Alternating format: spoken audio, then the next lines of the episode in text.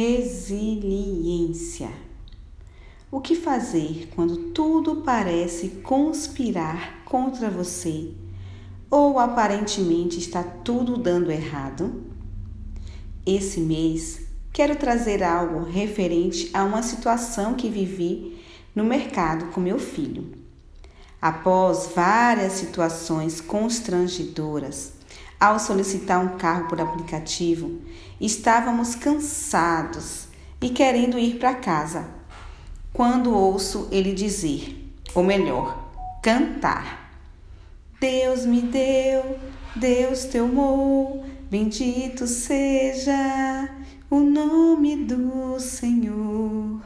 Claro que eu caí na risada e cantei junto com ele. Naquele momento, percebi o quanto precisamos dessa palavrinha que escolhi para esse mês. Na verdade, eu buscava algo que nos arremetesse a coragem e encontrei resiliência. Alguns momentos de nossas vidas, muitos deles, vamos precisar ser resilientes para não perder o ânimo, a fé e a esperança. A palavra resiliência é oriunda do latim resiliens, que significa voltar ao estado normal. Sabe quando recebemos uma notícia altamente desmotivadora? e precisamos enfrentar a situação e voltar ao estado normal para olhar de frente a quem amamos e demonstrar força diante das circunstâncias?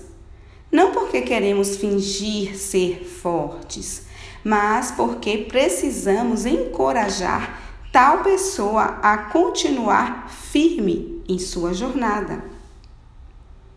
Na psicologia, resiliência pode ser compreendida como a capacidade de uma pessoa lidar com sérios problemas, vencer obstáculos pessoais ou sociais e não ceder à pressão, seja qual for a situação.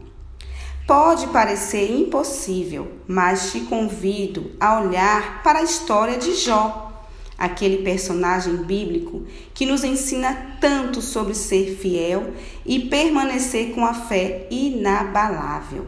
Aquele homem que, após ter perdido filhos, bens materiais, saúde totalmente comprometida, não pecou e ainda adorou ao Senhor.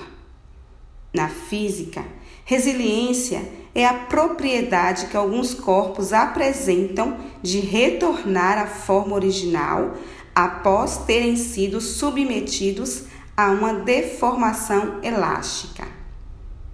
Posso afirmar a você que, como mãe, somos muito resilientes segundo a física. Afinal, nossos corpos precisaram passar por grandes transformações e voltar ao estado original. Quase sempre isso acontece. o que quero te chamar a atenção, cara amigo ou amiga, é o fato de que, embora tenhamos marcas, até mesmo no corpo, podemos prosseguir com uma capacidade de superação que se renova a cada provação.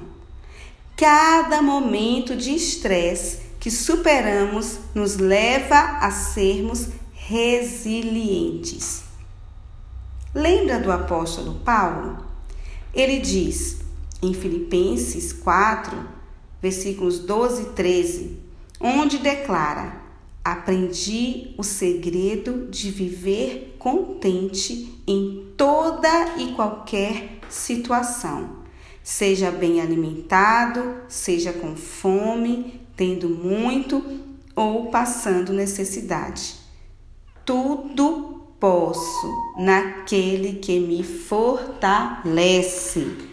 São tantas as pessoas as quais gostaria de citar como exemplo de resiliência, mas alguém me chamou a atenção especial. Já citei frases dele em outros meses, porém esse mês foi muito mais marcante quando o vi pregando após a morte de sua esposa. 49 anos de casados. Estou falando do pastor Bill Johnson. Eu quero dar-lhe o presente mais precioso que posso dar, isto é, alegria na perda. É algo que eu só posso oferecer deste lado do céu. Tem choro que nos leva a Deus e choros que nos faz ter resistência. Ele disse: Então, quando tudo parecer perdido, não desperdice suas lágrimas.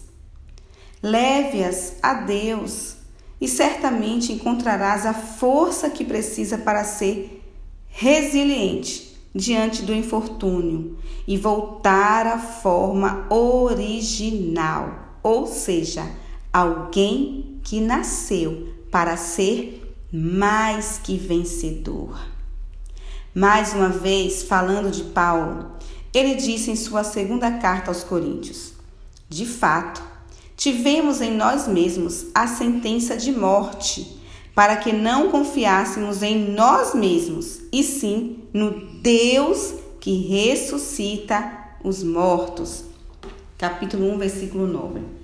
Segundo Rick Renner, sentença vem do grego crino, um veredito final votado por um júri na corte da lei.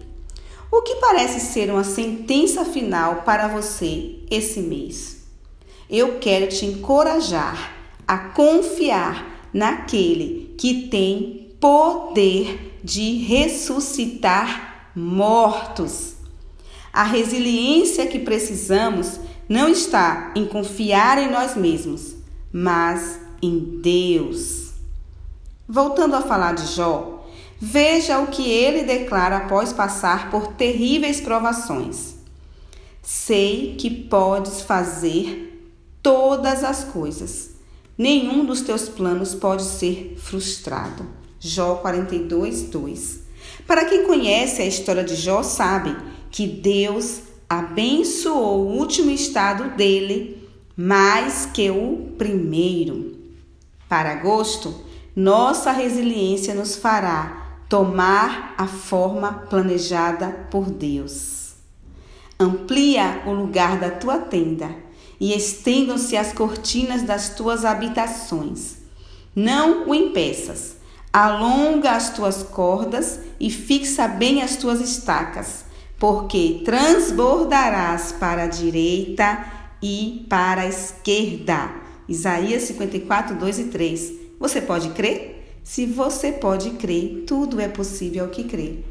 Abraço da pastora Fran.